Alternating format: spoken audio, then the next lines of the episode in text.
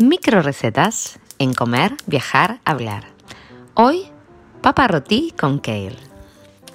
Esta es mi adaptación de una receta que vi en el blog de Chloe que se llama Beautiful, con I, Beautiful. Y me encantó, me parece muy rica, me parece una manera muy buena de comer kale que a veces nos cuesta incorporar porque es bastante durito. Y es ideal como desayuno o como un brunch. Estas cantidades son para preparar una papa roti que alcanza para una persona. Primero vas a elegir una papa mediana, la vas a lavar bien y la vas a pelar. Con la parte gruesa del rallador vamos a rallar toda la papa y vas a notar que le sale como un líquido lechoso que es el almidón de la papa. En este caso lo vamos a dejar porque ese almidón va a servir para pegar nuestro kale. Entonces en un bowl vamos a poner la papa rallada, el kale sin el tallo, picadito. Esto es una hoja eh, grande de kale cabolonero, que es el más oscuro.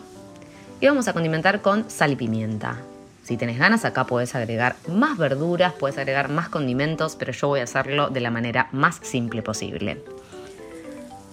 Vas a calentar una sartén y si querés usas manteca, si querés usas aceite de oliva, yo soy team manteca por siempre.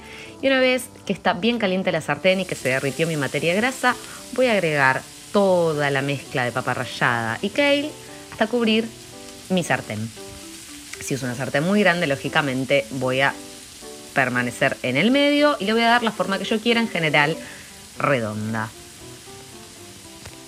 vas a empezar a escuchar un ruidito, eso significa que se está empezando a poner crocante la parte de abajo. Vos no lo toques hasta que veas que los bordes están bien dorados.